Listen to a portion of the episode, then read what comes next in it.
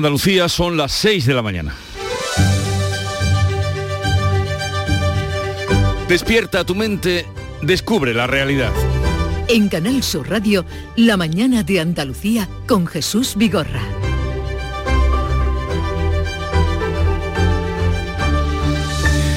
Andalucía recurrirá ante el Tribunal Constitucional el impuesto de solidaridad del gobierno a las grandes fortunas, el llamado impuesto a los ricos, que dejaría sin efecto la supresión del impuesto del patrimonio aprobada por la Junta. El presidente eh, considera que el nuevo gravamen atenta contra la autonomía fiscal de Andalucía. Este anuncio lo ha hecho Juanma Moreno con ocasión de su visita a Barcelona, donde la Junta abrirá una oficina comercial para atraer inversores. Y esto sucedió el día que supimos que el paro y la economía son las preocupaciones principales de los andaluces según el barómetro del Centro de Estudios Andaluces, el Centra, una encuesta que amplía la mayoría absoluta del PP hasta los 60 escaños, el PSOE perdería 2-3, Vox dejaría 4 y por Andalucía subiría 5 de celebrarse elecciones ahora.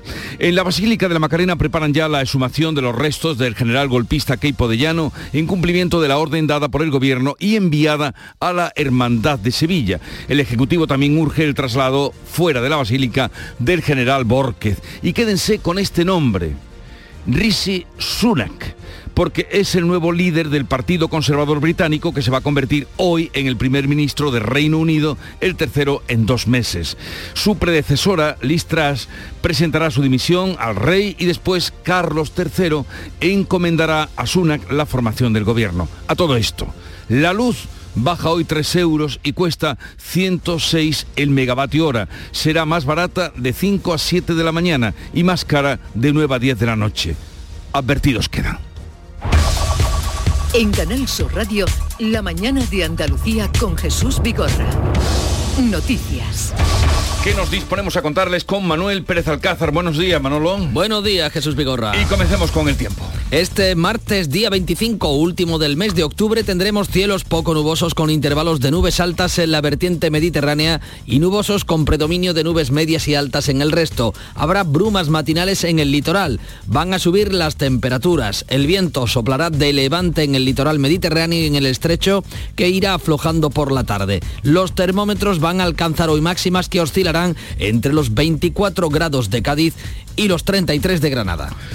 Y vamos a contarles ahora que el presidente de la Junta anunció un recurso contra el impuesto de solidaridad del gobierno. En Barcelona ha confirmado la apertura de una oficina comercial en Barcelona para atraer inversores a Andalucía. La Junta va a llevar al Constitucional el impuesto del gobierno a las grandes fortunas que deja sin efecto la supresión del impuesto del patrimonio aprobada por la Junta. El presidente Juanma Moreno considera que atenta contra la autonomía fiscal de Andalucía.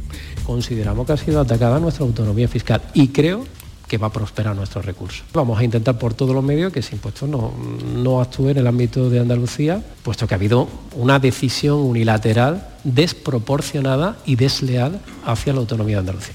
En una conferencia en Barcelona ha confirmado la apertura de una oficina comercial de la Junta en la ciudad condal para atraer inversores catalanes interesados en instalarse en Andalucía por su menor presión fiscal y la estabilidad política. Juanma Moreno culmina el fichaje de los principales cargos de Ciudadanos. El Consejo de Gobierno nombrará este martes a la expresidenta del Parlamento, Marta Bosquet, como presidenta del Instituto Andaluz de Investigación y Formación Agraria. Con la incorporación de Bosquet, todos los referentes de la formación naranja durante dos legislaturas estarán incluidos en organismos dependientes de la Junta después de su desaparición del Parlamento en las pasadas elecciones. El más destacado es el nombramiento del ex líder del partido, Juan Marín, para presidir el Consejo Económico y Social de Andalucía. El PP ampliaría hasta los 60 escaños su mayoría absoluta en Andalucía según la última encuesta del barómetro del Centro de Estudios Andaluces. Los populares cosecharían el 45,5% de los votos y dos escaños más que en las elecciones de junio. El PSOE perdería entre dos y tres diputados, Vox se dejaría hasta cuatro, mientras por Andalucía duplicaría resultados e igualaría a Vox. Adelante Andalucía se quedaría con entre uno y dos escaños, los mismos que tiene ahora. Según la encuesta, la inflación y el paro son las principales preocupaciones de los andaluces. Siete de cada diez andaluces está en contra del indulto a Griñán y los condenados por los ERE. El Consejo de Gobierno ultima los presupuestos andaluces que se aprobarán el viernes e incluirán actuaciones económicas por 6.000 millones de euros. Una partida que se suma a los 1.100 millones que se destinarán a políticas de empleo. La Autoridad Independiente de Responsabilidad Fiscal ha avalado la previsión de crecimiento de la economía andaluza del 1,9% del PIB para 2023, como recogen las cuentas de la Junta. Un dato que supera en ocho décimas la propia estimación de la IREF, que con todo asegura que se sitúa dentro de la horquilla de estimaciones del consenso de los analistas. Esquerra Republicana vincula su apoyo a los presupuestos del Estado a una rebaja de penas del delito de sedición. El gobierno se abre a hacer, a negociarlo más adelante. El Congreso debate mañana las enmiendas a la totalidad de las cuentas. El gobierno asume rebajar el delito de sedición hasta la mitad para homologarlo con la media europea, aunque no ahora. Las penas pasarían de 15 a 6 u 8 años de condena. El Ejecutivo señala que no hay mayoría parlamentaria para abordarlo y trata de desvincular este asunto de la tramitación del presupuesto que arranca este miércoles. Esquerra insiste en negociarlo en paralelo. El PP desvincula este asunto de la eh, nueva reforma de la sedición de la negociación para renovar el Poder Judicial. Preocupación por reincidencia de casos violentos que se han dado en Andalucía. Dos apuñalamientos este lunes en Granada, cuatro tiroteos en menos de una semana en Sevilla y otro más el fin de semana en la provincia de Málaga. Dos hombres han resultado heridos por arma blanca este lunes en los municipios granadinos de Churriana de la Vega y Gualchos Castel de Ferro. Ambos se recuperan de las heridas. La policía investiga el tiroteo en el barrio de las 3.000 viviendas de Sevilla. El único herido, un hombre de 35 años que recibió un disparo en la cara, está en estado crítico. En menos de una semana ha habido cuatro tiroteos en Sevilla y provincia. El delegado del gobierno, Pedro Fernández, desvincula los dos últimos en la capital. Y por lo tanto no hay un, un repunte de la delincuencia. Lo que pasa es que en el tiempo han coincidido, ¿verdad?, hechos que son mucho más llamativos por lo que supone de la utilización de armas de fuego. ¿no?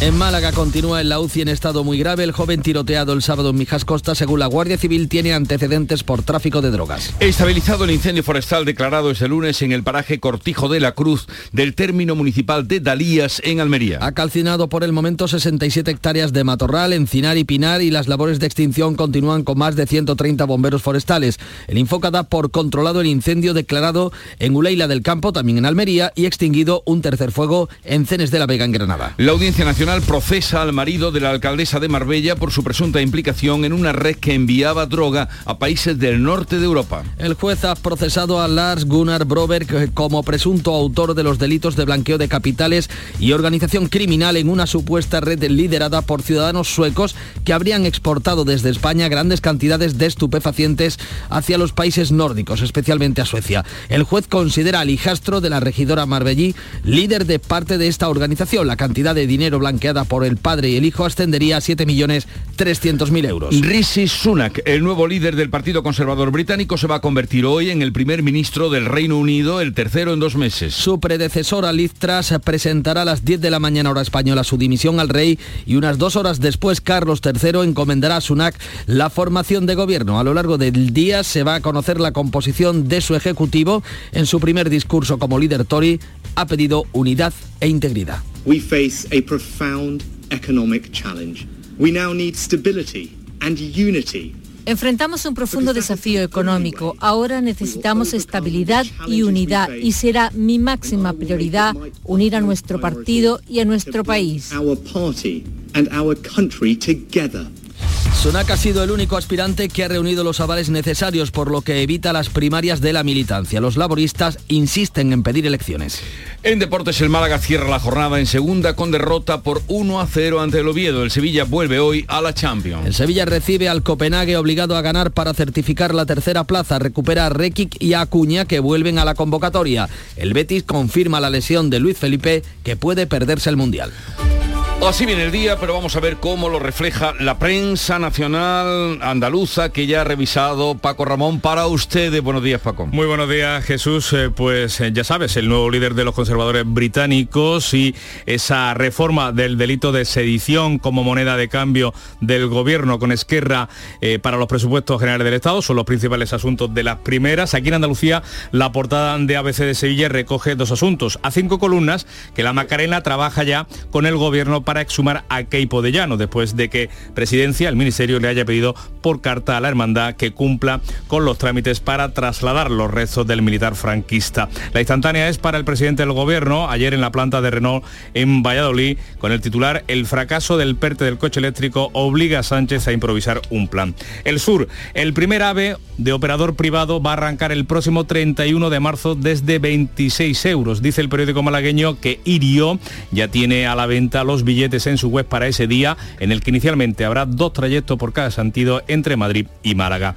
El país, fotografía y titular de apertura para el nuevo líder de los conservadores británicos, Rishi Sunak, elegido quinto primer ministro mm, del Brexit y dice también el país que Esquerra desliga su voto a los presupuestos de esa reforma de sedición. El mundo, foto para, para Suna y la noticia de apertura para la reforma del delito de sedición. Cuenta el periódico que la Unión Europea castiga la sedición del 1 con penas mucho más altas y añade que el Ejecutivo negocia con Esquerra una reforma que reduciría la condena a la mitad y dificultaría la entrada de Puigdemont en prisión. Y hoy miramos la vanguardia porque sobre este asunto dice que el diálogo para renovar el Consejo General del Poder Judicial avanza pese a esa disputa por el delito de sedición e incorpora en la columna de la derecha, de salida del principal titular de la portada del diario catalán, la intervención ayer del presidente de la Junta de Andalucía en un foro del periódico con el titular Moreno acusa a Sánchez de usar indultos y rebaja penal para seguir en la Moncloa. Cerramos con un apunte económico. Dice Expansión, con un informe de Financial Times, que las prioridades del nuevo primer ministro británico pasan por un doloroso periodo de recortes. La prensa internacional, nos asomamos al mundo. Beatriz Almeida, buenos días. Muy buenos días. Pues la prensa británica, claro está, es monotemática hoy con la elección del nuevo primer ministro. El periódico gratuito Metro hace un juego de palabras con la canción de los Beatles, ¿no? Con esa de Here Comes the Sun, ¿no? Aquí viene el sol, pues titula Here Comes the Sunak, aquí viene Sunak, al que vemos muy sonriente, saludando, con una cita de su discurso de ayer tarde. Es el mayor privilegio de mi vida poder devolverle al país algo al que le debo tanto. Después de y media vemos más, eh, más periódicos británicos. El Washington Post también destaca de Sunak que se convierte en el primer ministro del Reino Unido, en la primera persona de color en el cargo, en el primer hindú y en el primero más rico que la realeza y el más joven en 200 años. Hay otros temas... El primero de los primeros. Sí. Bueno, hay otros temas. En el Fígaro francés, Marine Le Pen da la sorpresa al votar la moción de censura promovida por la coalición de izquierdas. En el Corriere de la Sera, la primera ministra Meloni se somete hoy a una votación de confianza en la Cámara Baja y el O Globo de Brasil publica una encuesta de intención de voto sobre la segunda ronda de las elecciones que van a ser ya este domingo Lula tiene el 50% de los votos y Bolsonaro el 43%. La distancia se mantiene en 7 puntos. Y la mañana como comenzó en el Club de los Primeros con Charo Padilla, que dio los buenos días a las 5 de la mañana. Buenos días. Buenos días, ahora hay muchísima gente levantada, muchísima gente trabajando. Estamos con Fernando, que está, es de Antesquera, es, es eh, de mantenimiento del AVE, de la línea Córdoba-Antequera a eh, Córdoba, Málaga, Antequera, Granada, y hemos conocido lo que hay detrás de todo ese mundo antes de que tú cojas el tren, ¿no? Por ejemplo, eh, a, la hora que empezábamos el programa, a las cinco y pico, salía el tren laboratorio, la, exploradora le llaman, que es un tren que sale antes del que tú vas a coger como pasajero, revisándolo todo. Pero antes del tren exploradora... Para quitar a los solteros de despedida de solteros. antes,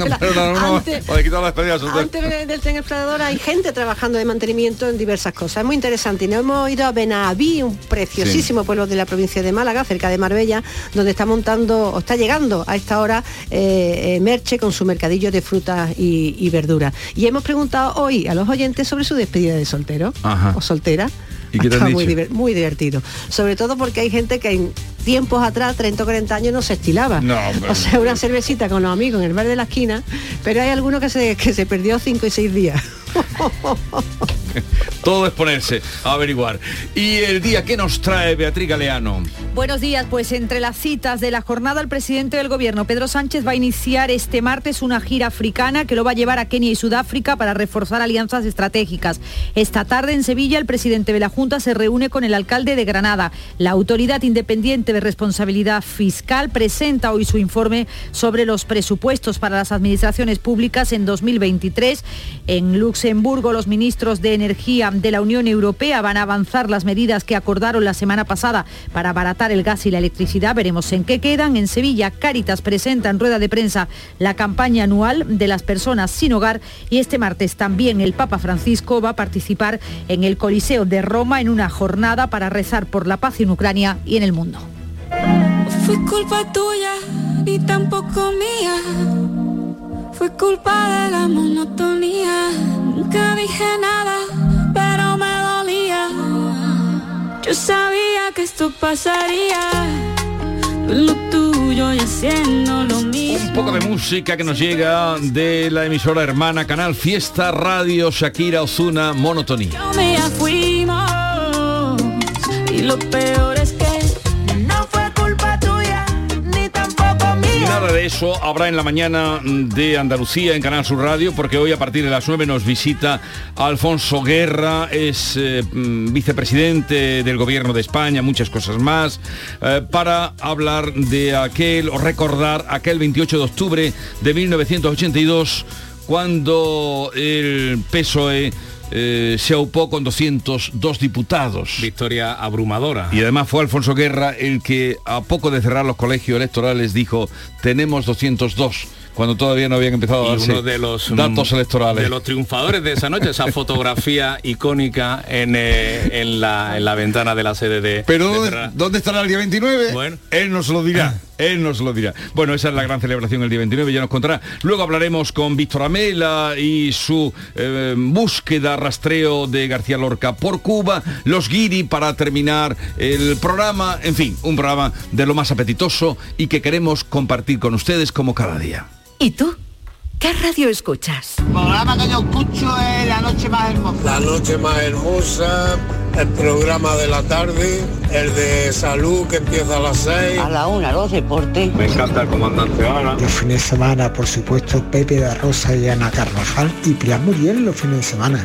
Canal Sur Radio, la radio de Andalucía. Yo escucho Canal Sur Radio. La mañana de Andalucía en Canal Sur Radio. Noticias con Francisco Ramón. 6 y 17 minutos de la mañana ampliamos las principales noticias de este martes, eh, comenzando por ese anuncio del presidente de la Junta de Andalucía, de Juanma Moreno, que va a recurrir ante el Tribunal Constitucional el impuesto del gobierno a las grandes eh, fortunas. Una decisión del gobierno andaluz porque deja sin efecto la supresión del impuesto de patrimonio llevada a cabo en Andalucía. Lo decía en Barcelona el presidente andaluz, añadiendo además que se trata de una decisión que atenta, el nuevo impuesto a las grandes fortunas del gobierno de la nación, que atenta, dice, contra la autonomía fiscal de nuestra tierra. No vamos a recurrir porque consideramos que ha sido atacada nuestra autonomía fiscal y creo que va a prosperar nuestro recurso. Y de manera, evidentemente, vamos a intentar por todos los medios que ese impuesto no, no actúe en el ámbito de Andalucía, puesto que ha habido una decisión unilateral desproporcionada y desleal hacia la autonomía de Andalucía. Un anuncio, como decíamos, que el presidente andaluz realizaba en Barcelona, donde participaba en un encuentro, en un foro de un periódico, el de La Vanguardia. Allí también avanzaba que en los próximos meses se va a abrir esa delegación comercial prometida por el Ejecutivo andaluz en Cataluña para reforzar los vínculos con esta comunidad autónoma. Una iniciativa que Juanma Moreno anunciaba, como decimos, en la ciudad condal y donde presumía de estabilidad económica, de liderazgo también en exportaciones y en energías renovables y también de esa bajada mm, de impuestos eh, que ahora, según el presidente, se ve amenazada por el impuesto de las grandes fortunas del gobierno de la nación. Cuéntanos cómo fue esa comparecencia, Marisa del Barrio. Sin hacer una clara invitación al empresariado catalán presente en ese foro, como sí había hecho el pasado 19 de septiembre en Madrid, Juanma Moreno describió todos los atractivos de la comunidad para atraer inversión y un medio será esa oficina comercial, similar a las de Bruselas o Madrid, que también permitirá estrechar vínculos sentimentales, como los que mantiene el presidente andaluz, nacido en Barcelona, recordaba, y con familia afincada todavía en el cinturón industrial barcelonés. Va a tener como objeto principal facilitar y mejorar y apoyar las relaciones comerciales que hay entre ambas comunidades autónomas, promover la cooperación empresarial, reforzar los vínculos, pero no solo los comerciales, sino también reforzar los vínculos culturales, los vínculos emocionales, los, vínculos sentimentales. Un paso más esa oficina en la colaboración con Cataluña, porque Juanma Moreno habló de Andalucía como tierra propicia para desarrollarse, del clima de confianza que está desarrollando su gobierno, que trabaja para crear un ecosistema atractivo y que florezca el tejido productivo. Habló de los decretos de simplificación administrativa, del liderazgo en el número de autónomos en minería y ofrece estabilidad con unos presupuestos expansivos que ascienden ascienden a 45.000 millones de euros y destinan 6.000 millones a incentivos económicos, sin contar empleo y autónomos. Pues hablamos precisamente de esas eh, cuentas de la Junta de Andalucía que se van a aprobar el próximo viernes en un Consejo de Gobierno extraordinario, cuentas que cuentan con el aval mm, de la IREF, que ve factible esa previsión económica de crecimiento de la economía andaluza que recoge los presupuestos andaluces, un crecimiento del 1,9% del Producto Interior Bruto para el año que viene. La Autoridad Independiente de Responsabilidad Fiscal ha avalado así las previsiones para 2023 presentadas por Andalucía que prevén un crecimiento del PIB, como decías, del 1,9%. El dato supera en ocho décimas la propia estimación de la IREF, que con todo señala que se sitúa dentro de la horquilla de estimaciones del consenso de analistas. El organismo ha dado así por buenas este lunes las estimaciones andaluzas que le han remitido días antes de que lleguen al Parlamento. La consejera de Economía y Hacienda, Carolina España, indica que las cuentas son expansivas, realistas y permitirán a Andalucía seguir creciendo. Andalucía no puede detener su crecimiento y es nuestro objetivo que lo siga haciendo a mayor velocidad y mejorando los extraordinarios balances generados hasta ahora. Planteamos, por tanto, unos presupuestos expansivos, pero adaptados a la realidad. Más asuntos. El Consejo de Gobierno de la Junta va a aprobar hoy el nombramiento de Marta Bosquet como presidenta del IFAPA, del Instituto Andaluz de Investigación y Formación Agraria, una agencia escrita a la Consejería de Agricultura. Bosquet, por cierto, ya no milita en Ciudadanos. Ha sido presidenta del Parlamento andaluz en la anterior legislatura del Gobierno Partido Popular Ciudadanos y número dos de la formación Naranja por Sevilla en las elecciones andaluzas del pasado 19 de junio, en las que, recordemos, este partido se quedó sin representación parlamentaria. El nombramiento de Bosquet sucede a otros ex cargos de Ciudadanos. Por cierto, que el Consejo de Gobierno aborda también el pago específico al cultivo del algodón como consecuencia de las condiciones climáticas excepcionales en la campaña. También recoge la convocatoria pública para la provisión de puestos docentes para el desarrollo de funciones de impulso de la formación profesional dual mediante el trabajo en red. Otra reunión, la del Consejo de Ministros, que aprobará hoy el pago a las comunidades autónomas para la aplicación de la ley de dependencia. Lo hará a través de un pago único y repartirá 483 millones de euros, casi 90 millones son los que van a llegar a Andalucía. Hasta ahora ese pago del sistema de dependencia se hacía a través de convenios y en distintos plazos, pero a propuesta del Ministerio de Derechos Sociales se va a activar un mecanismo que acelere el cobro del importe que le corresponde a cada una de las comunidades autónomas. Seguimos con asuntos de la actualidad nacional, aunque no parece probable que el gobierno de Pedro Sánchez tenga problemas para sacar los presupuestos puestos adelante. Otra cosa son las contrapartidas que les están pidiendo sus socios de investidura. Esquerra Republicana de Cataluña insiste en vincular su apoyo a una rebaja de penas del delito de sedición, una reforma del Código Penal a la que se ha abierto el gobierno. Carmen del Arco. Rebajar el delito de sedición hasta la mitad para homologarlo con la media europea es la tesis que el Gobierno central asume. Pasaría así de 15 años a 6 o a 8 de condena, pero ni se puede hacer ahora porque no hay mayoría parlamentaria suficiente, ni se quiere vincular este cambio al apoyo de Esquerra a los presupuestos del año próximo. El Ejecutivo está en esta encrucijada. Por un lado, quiere terminar de apaciguar Cataluña porque rebajar la pena por sedición beneficiaría a los presos del proceso, pero por otro lado no hace acepta que sea un chantaje para aprobar las cuentas de María Jesús Montero. La portavoz socialista Pilar Alegría daba estas claves tras la reunión de la ejecutiva de su partido. Siempre hemos defendido que somos perfectamente conscientes y conocedores que el propio Código Penal no es homologable a las principales democracias europeas en ciertos delitos, pero que somos plenamente conscientes que este debate se tiene que trasladar a las Cortes y que para eso hace falta una mayoría parlamentaria que parece bastante evidente que en este momento no se da. Esquerra sigue empeñada en negociar todo al mismo tiempo. Pues eh, sobre esa reforma del delito de sedición, el Partido Popular no cree que su negociación entre el Gobierno y Esquerra afecte a otra negociación, la que están manteniendo los populares con el Partido Socialista para renovar el Consejo General del Poder Judicial. Y de justicia hablamos eh, con dos asuntos. La Audiencia Nacional permite al juez Manuel García Castellón que investigue a Juan Carlos Monedero por blanqueo de capitales y rechaza así el recurso presentado por el fundador de Podemos. Y por otra parte, el Tribunal Superior de Justicia de Madrid ha paralizado la citación de Rajoy en Andorra por la Operación Cataluña y emplaza a la abogacía y a la Fiscalía a pronunciarse antes de resolver sobre el fondo del asunto, un plazo que expira el próximo jueves. Aquí en Andalucía, la Audiencia Nacional ha procesado al marido de la alcaldesa de Marbella por su presunta implicación en una red de, eh, narcotráfico que enviaba droga a países del norte de Europa. Se le pide una fianza de 25 millones de euros para asegurar las responsabilidades, dice la audiencia, que pudieran surgir de la causa. Damián Bernal. El juez de la Audiencia Nacional, Manuel García Castellón, ha procesado a Lars Gunnar Brober, marido de la alcaldesa de Marbella, Ángeles Muñoz, por los presuntos delitos de blanqueo de capitales y organización criminal en el marco de una supuesta red liderada por ciudadanos suecos que habrían exportado desde España grandes cantidades de estupefacientes, sobre todo marihuana y hachís, hacia los países nórdicos, especialmente a Suecia. El juez atribuye al hijastro de la regidora liderar parte de la organización. La cantidad de dinero blanqueada por padre e hijo ascendería a 7,3 millones. En el auto procesa a 32 personas y cita a Lars Gunnars, de 79 años, y a su hijo a declarar de forma indagatoria el próximo 17 de noviembre.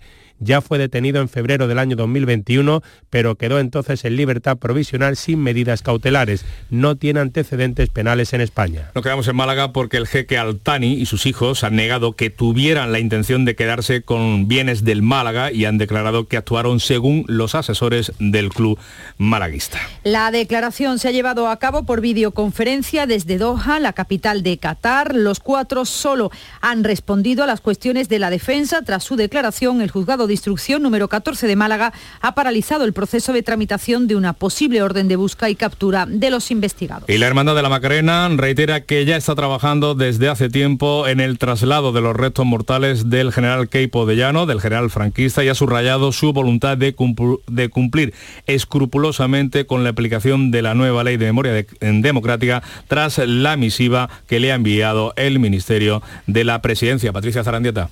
El hermano mayor de la Hermandad de la Macarena, José Antonio Fernández Cabrero, ha asegurado que le congratula poder cumplir con la ley. Ese escrito no hace otra cosa más que reforzar para que podamos implementar todos los esfuerzos realizados y las acciones llevadas a cabo. La coordinadora andaluza para la memoria histórica y democrática ha remitido escritos al Ayuntamiento de Sevilla, al presidente de la Junta y a la Hermandad. Su presidente, José Esteban Garrido, reclama que se cumpla la ley. Pongan fecha y pongan hora porque ya no, no hay, digamos, ninguna, ninguna traba legal. Las leyes que son para cumplirlas. Y el alcalde de Sevilla, Antonio Muñoz, considera que es una buena noticia porque se acaba el proceso. Consta por mis conversaciones con el hermano mayor que van a cumplir la ley, como no puede ser de otra manera, y por tanto ya hay que cerrar este paréntesis con la salida de Caipo de Llano. Punto y final. Y el portavoz del Gobierno andaluz, Ramón Fernández Pacheco, precisa. De la Junta tenemos poco que aportar. Nosotros siempre somos partidarios de que se cumpla la ley, la ley que hay vigente, y en cualquier caso no tenemos competencia en esa materia.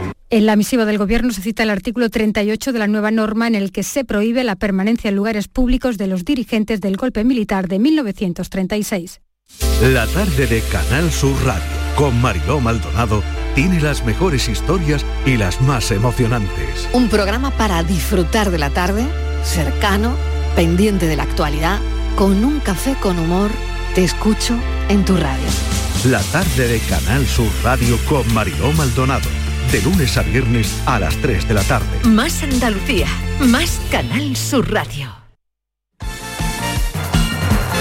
Vamos con los deportes, con esa derrota del Málaga, con la que se cerraba la jornada, pero ya miramos hoy al partido de Champions del Sevilla. Antonio Camaño, ¿qué tal? Buenos días. Hola, ¿qué tal? Buenos días. Terminó la jornada en segunda división en el día de ayer con el partido del Málaga, que perdió en Oviedo. El Oviedo de Álvaro Cervera, que debutó con victoria 1-0 ante el equipo de Pepe Mel. El conjunto de la Costa del Sol sigue en zona de descenso y las sensaciones son muy negativas porque no consigue sumar de tres en tres. Y el Sevilla vuelve a la Liga de Campeones en el día de hoy hoy midiéndose al Copenhague en el Sánchez Pijuán esta tarde en partido de la Liga de Campeones para apurar las opciones de clasificarse como tercero y continuar en la competición de la Europa League novedades positivas porque recupera a Requi, también a Cuña y también a Quique Salas que se perdió el partido ante el conjunto colchonero. Por cierto, el presidente del Sevilla, José Castro, envió ayer lunes a la Federación Española de Fútbol un escrito en el que anunciaba su dimisión como miembro de la Junta Directiva del organismo federativo. Y el Betis, ojo porque no solo perdió ante el Atlético de Madrid, sino que también sufre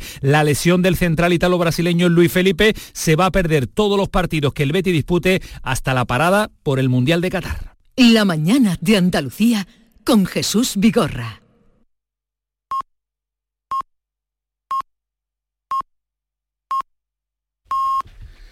Andalucía son ya las seis y media de la mañana.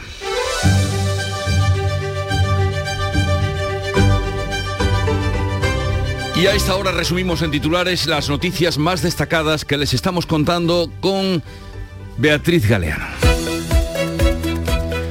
La Junta llevará al Constitucional el impuesto a las grandes fortunas. El presidente de la Junta avanza en Barcelona el recurso contra el nuevo impuesto del Gobierno porque asegura atenta contra la autonomía fiscal de Andalucía y dejaría sin efecto su reforma fiscal que suprime patrimonio. Nuevo fichaje procedente de Ciudadanos. Tras la llegada de Juan Marín al Consejo Económico y Social, el Gobierno andaluz coloca a la expresidenta del Parlamento, Marta Bosquet, al frente del Instituto Andaluz de Investigación y Formación Agraria. La IREF avala los presupuestos andaluces. La Junta prevé que la economía andaluza crecerá el 1,9% el año que viene, ocho décimas más que el pronóstico del ente independiente, que sin embargo da el visto bueno. El gobierno andaluz aprobará las cuentas el próximo viernes, que incluirán 6.000 millones de euros en incentivos económicos. La reforma del delito de sedición. El gobierno y Esquerra Republicana negocian una reforma del delito de sedición que rebajaría la condena a la mitad y beneficiaría a Puigdemont y al resto de fugados de la justicia. El Partido Popular dice que esa reforma no va a afectar a la negociación del Consejo General del Poder Judicial. Sunak, primer ministro británico. El nuevo líder del Partido Conservador se va a convertir hoy mismo en primer ministro del Reino Unido, el tercero en dos meses, tras las salidas abruptas de Johnson y Truss. Oliver llegará a Barcelona mañana. El niño malagueño de dos años que padece un tumor cerebral muy grave viajará hoy desde México a Barcelona, donde será intervenido un empresario anónimo español que reside en aquel país. Ha pagado los 200 mil euros del traslado en un avión medicalizado. Y recordamos el pronóstico del tiempo para hoy. Hoy tendremos cielos poco nubosos con intervalos de nubes altas en la vertiente mediterránea. Suben las temperaturas, sopla viento de levante en el litoral mediterráneo y en el estrecho. Los termómetros van a alcanzar los 24 grados en Cádiz, 26 en Huelva, 27 será la máxima en Córdoba y Sevilla, 28 en Jaén y Málaga y 33 en Granada.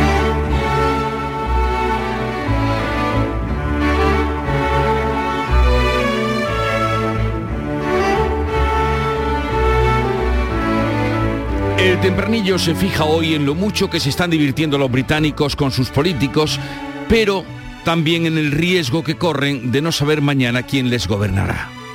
Tempranillo del Reino Unido.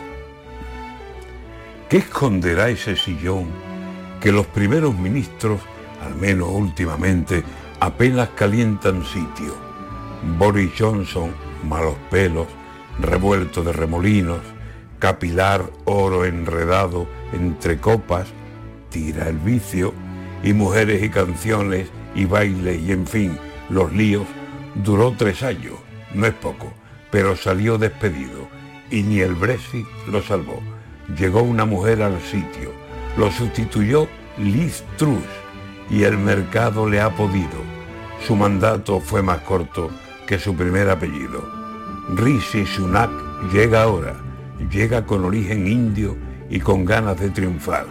Veremos, primer ministro, porque tal como está el paño, yo de entrada no me fío, que no hay desunión más grande que la que hay en Reino Unido. Antonio García Barbeito que volverá luego a par filo de las 10 de la mañana con los perversos dedicados a, los, a las fiestas de solteros.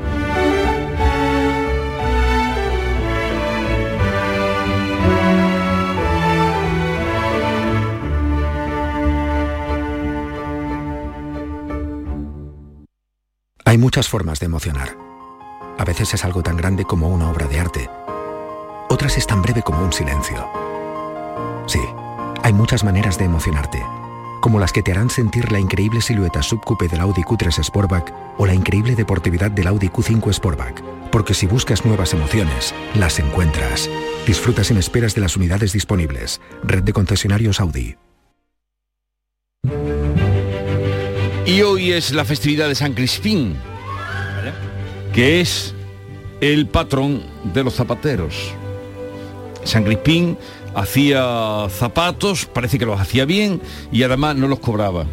Y, Por eso santo. Y de paso daba plática, San Crispín. Tal, hay muchos zapateros, o había, no sé, ya esto ha cambiado tanto, que se llamaban Crispín, o, o por lo menos los pocos que conozco eran zapateros. Y tal día como hoy, estamos a 25 de octubre, nació en 1881 en la Plaza de la Merced Pablo Ruiz Picasso.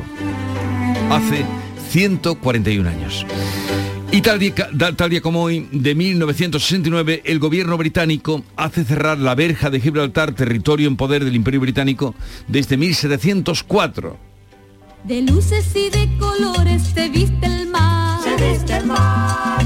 Hay risas en las casitas de Gibraltar. De Gibraltar. Se cerró, luego se abrió y ahora está abierta, pero fue un día como hoy, 1969, y, y, y se lió el caos que ya todos los que lo vivieron recuerdan. La cita de hoy. Eh, miren, la sonrisa cuesta menos que la electricidad y da más luz. Es un proverbio escocés. La sonrisa cuesta menos que la electricidad, que hoy está a 106 el megavatio hora y da más luz.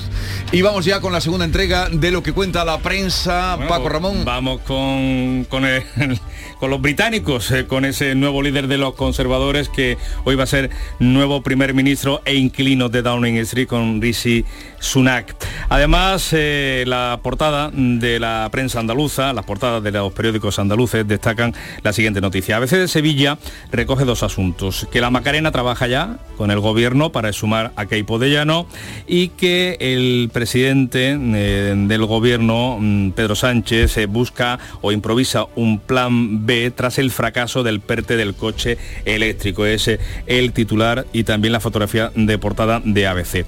El diario Sur abre con que el primer AVE de operador privado va a arrancar el próximo 31 de marzo desde 26 euros el billete, dice el periódico de la Costa del Sol que Irio, la compañía participada por Trenitalia, que es mayoritario, el operador eh, público mm, del país transalpino, ya tiene a la venta los eh, billetes en su web para ese día, para ese 31 de marzo, en el que inicialmente habrá dos trayectos por cada sentido entre Madrid y Málaga.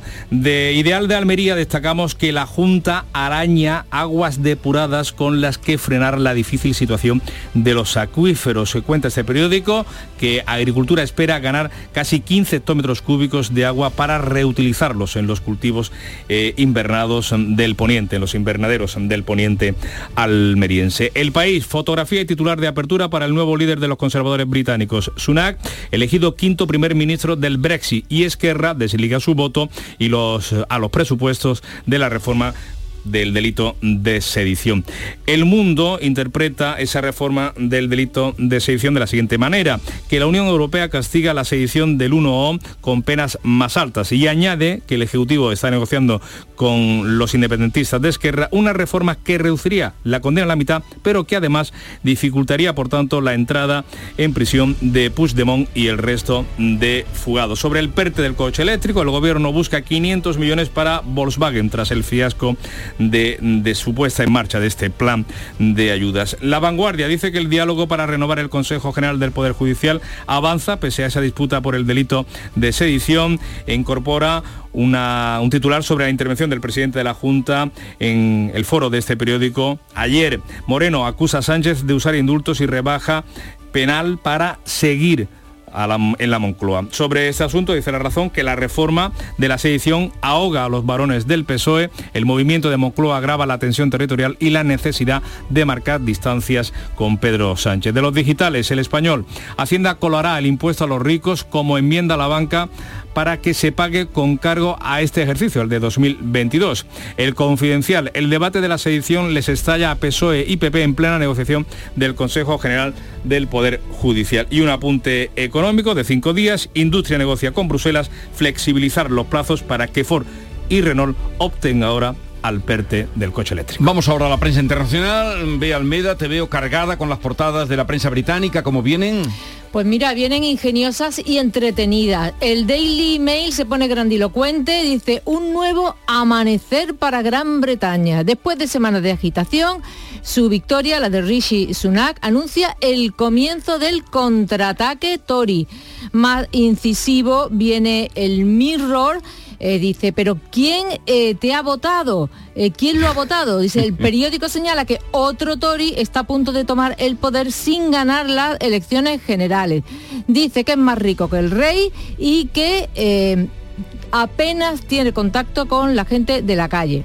En el San lo vemos con el puño en alto, el brazo alzado y una espada de Star Wars porque señala que es fans de, fan de Star Wars. Y dice, que la fuerza te acompañe. En el Daily Express em, lo presentan con fotografías de su infancia, con sus padres, sus abuelos, su hermana, hermano, dice, un hombre nacido para gobernar. Y subrayan eh, pues que viene con un plan de estabilidad y de unidad. Debemos unirnos o morir. Es el mismo titular que lleva también el Daily Telegraph. Eh, unirnos o morir y en el Guardian exactamente igual, destaca las mismas palabras y además llevan un artículo, eh, un cuadernillo em, sobre listras. Dice, ¿cómo perder un trabajo importante y sobrevivir? En el Financial Times eh, promete em, Sunak eh, abordar el profundo desafío económico que enfrenta el país. Oye, y al ser este hombre de ascendencia india, ¿dicen algo los periódicos indios de este particular? Todos, todos se muestran muy orgullosos. El Times of India, el color no es un obstáculo para el éxito en el Reino Unido. Y el Hindustan de Nueva Delhi lleva en su portada a Narayan Murthy, que es el suegro de Sunak, el millonario fundador de esa empresa tecnológica tan bollante, ¿no? Dice, estamos orgullosos de él, le deseamos éxito, viene mucho a Bangalore, que es donde ellos viven, para visitarnos. ¿Y alguna mención que destacar de los diarios rusos? Pues mira, sí, el Pravda se pone graciosillo también, con crítica implícita. Dice, el gato de Downing Street, Larry, se llama así pues Larry dice que espera caviar y langosta del nuevo primer ministro. Su patrimonio se estima en cientos de millones de libras. Seguimos después de esta mirada al mundo, seguimos con la actualidad que nos cuenta Paco Ramón y Beatriz Galeano. Adelante. La mañana de Andalucía. Prepárate que llega tu mejor ocasión. Ya está aquí el Salón del Motor de Ocasión de Sevilla, del 28 de octubre al 1 de noviembre.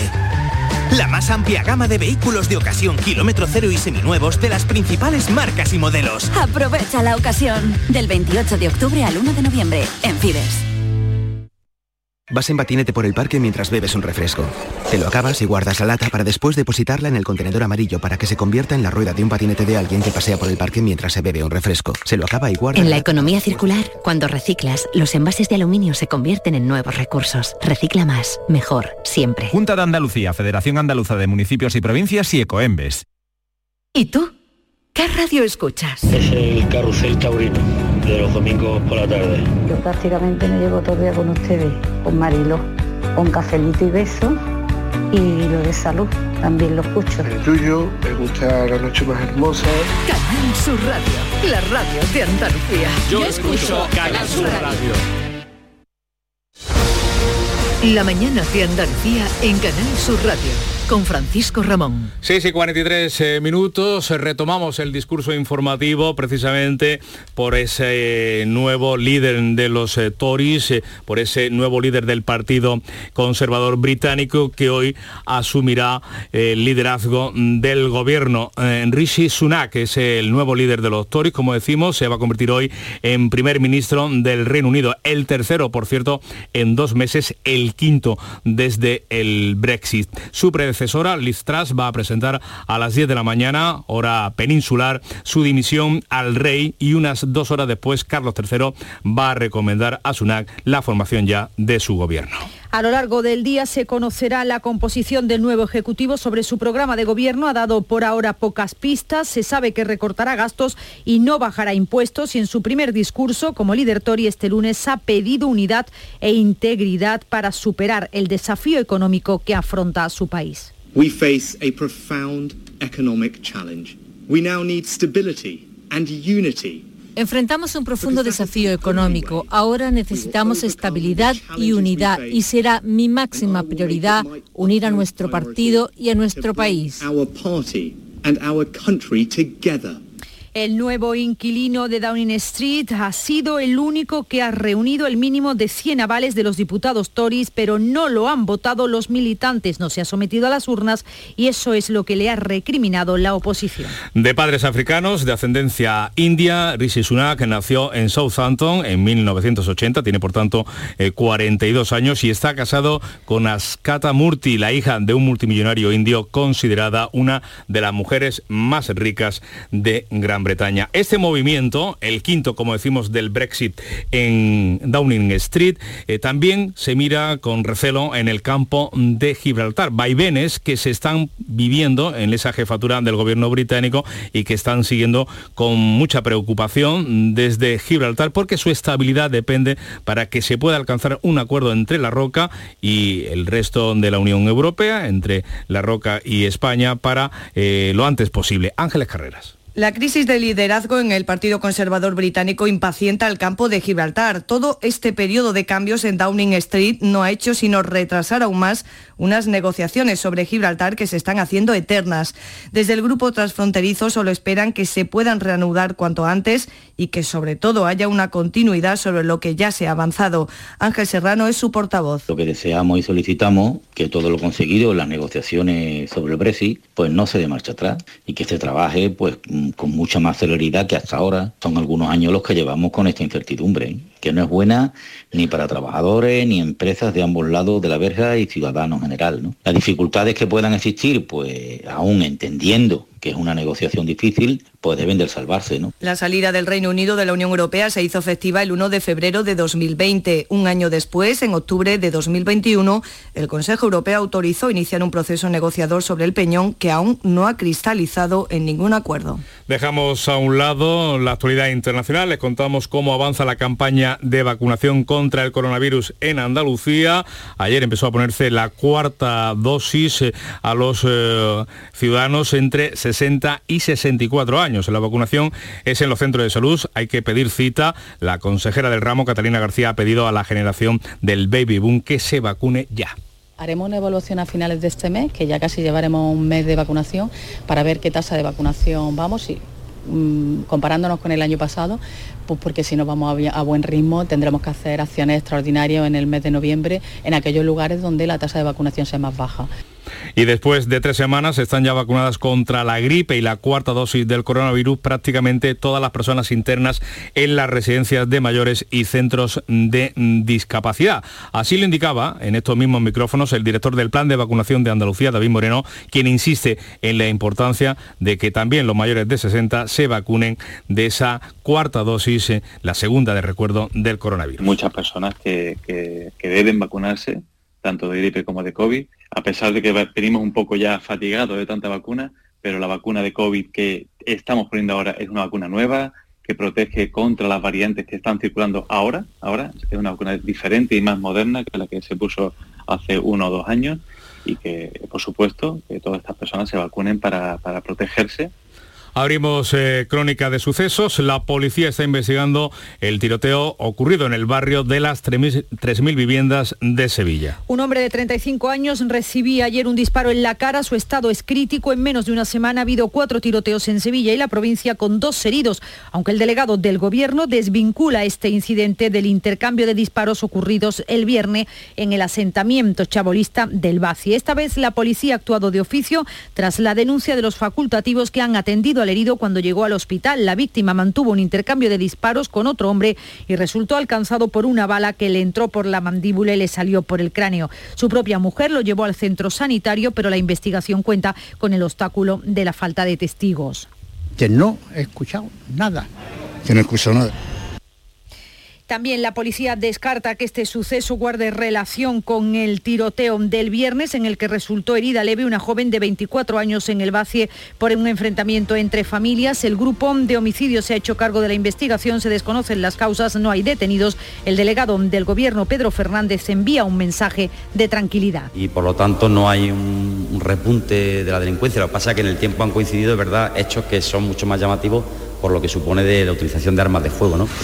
Y en Málaga continúa ingresado en la UCI del Hospital Regional y en estado muy grave un joven de 21 años que fue tiroteado el pasado sábado en una urbanización de Mijas Costa. Según la Guardia Civil, el herido tiene antecedentes por tráfico de drogas. Así llegamos a las 7 menos 10 minutos de la mañana. Es el tiempo de la información local, la más cercana aquí en Canal Sur Radio y Radio Andalucía Información.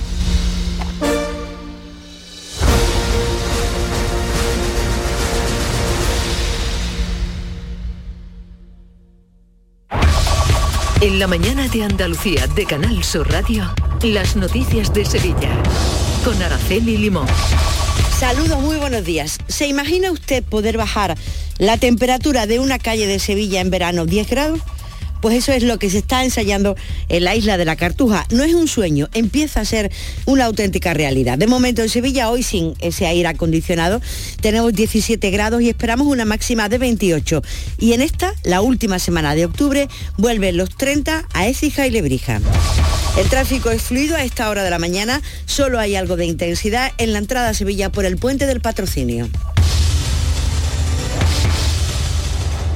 El Mediterráneo y el Atlántico son testigos de una encrucijada de culturas, costumbres y gentes. Gastronomía, naturaleza y patrimonio emocionan en Ceuta, una ciudad con personalidad única. Descúbrelo desde 69 euros en tu agencia de viajes de confianza. Servicios turísticos de Ceuta. Ceuta, donde se unen las emociones. Autorreparaciones Sánchez. Si tienes algún problema con tu dirección asistida, caja de cambios, grupo diferencial, transfer, turbos o filtros de partículas, acude a tu taller de confianza en la Puebla del Río. Somos grandes profesionales de nuestro sector. No lo dudes. Ven a Autorreparaciones Sánchez. Teléfono 661 004 067. En Canal Sur Radio, las noticias de Sevilla. La Hermandad de la Macarena ha remitido una carta al secretario de Estado de Memoria Democrática en la que le reitera la voluntad de la Hermandad de cumplir escrupulosamente la legislación respecto a la exhumación de Gonzalo Queipodellano. Es su respuesta al requerimiento que ha hecho el Gobierno llegar a la Basílica. El hermano mayor de la Hermandad, José Antonio Fernández Cabrero, ha asegurado que se congratula poder cumplir la ley y así se lo ha transmitido telefónicamente al secretario de Estado tras enviarle la carta. Escrito no hace otra cosa más que reforzar para que podamos implementar todos los esfuerzos realizados y las acciones llevadas a cabo. Nos congratula el poder cumplir con la ley como tantas veces hemos anunciado. Y así se lo he hecho saber al secretario de Estado esta mañana, contestando a su escrito.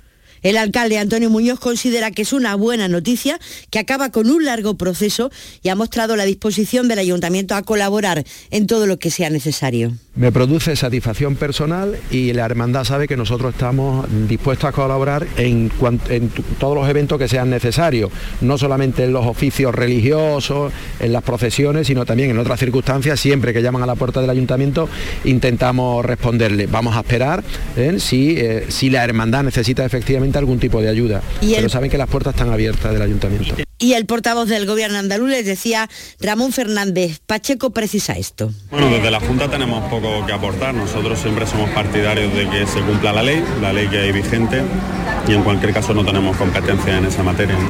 En la carta que el Gobierno le ha enviado a la Hermandad de la Macarena se cita el artículo 38 de la nueva norma en la que se prohíbe la permanencia en lugares públicos de los dirigentes del golpe militar de 1936. Caipo de Llano fue dirigente de la sublevación del 36 y responsable de la represión en Andalucía y sus restos reposan desde el 51 en la Basílica de la Macarena. También se encuentran en el templo los restos mortales de Francisco Borges Vecina, auditor de guerra y responsable de la ejecución de las Según la familia de Borges, no se le ha notificado nada y según ha podido saber Canal Sur Radio, tiene 13 nietos que han decidido nombrar un, portavoz. Y mientras tanto, la policía, como han escuchado hace unos minutos, investigan el tiroteo producido en la madrugada de ayer en las 3.000 viviendas, en la que un hombre de 35 años ha recibido un disparo en la cara. De momento no hay detenidos. El tiroteo es el cuarto que se registra en la provincia en menos de una semana. Este se ha producido en la calle, en plena calle. La mujer de la víctima vio a su marido por la ventana y con la ayuda de dos personas lo trasladó al hospital Virgen del Rocío en estado crítico. Los investigadores descartan que este incidente violento tenga relación alguna con el enfrentamiento a tiros entre familias ocurrido el pasado viernes en el Bacie y en el que resultó herida una joven de 24 años. Situaciones, según el alcalde, preocupantes todas ellas para la ciudad. Inauguramos la comisaría del Distrito Sur, que yo espero que también suponga un punto de inflexión y que sea un equipamiento de seguridad para los vecinos y por tanto que episodios como el que acabamos de comentar pues se vayan reduciendo.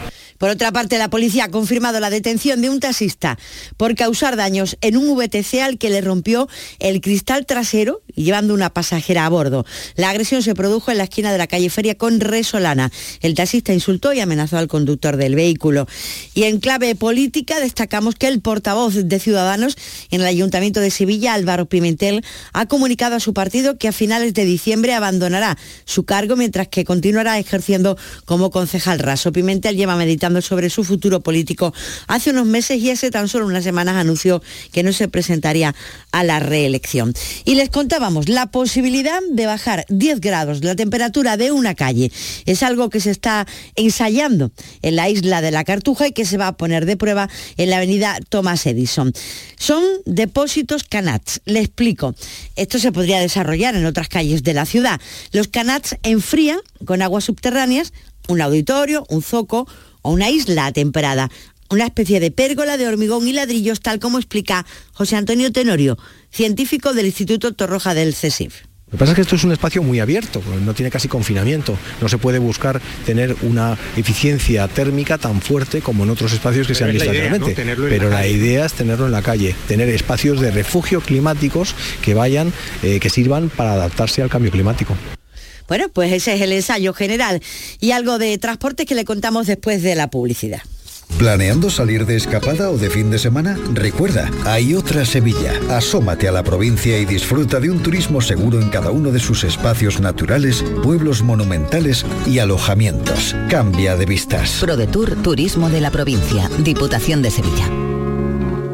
Este martes os esperamos en el auditorio Nissan Cartuja de Sevilla para disfrutar del show del comandante Lara, en vivo y en directo. Con nueva sección, la colaboración del Yuyu, el niño de Ukelele, Abraham Sevilla y muchas, muchas sorpresas. El show del comandante Lara se graba en el Nissan Cartuja de Sevilla los martes a las 6 de la tarde. Entrada gratuita hasta completar aforo. El show del comandante Lara. Con la colaboración del auditorio Nissan Cartuja.